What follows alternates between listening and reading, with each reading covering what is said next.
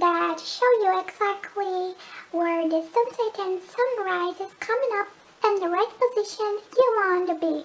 So these apps will help you a lot.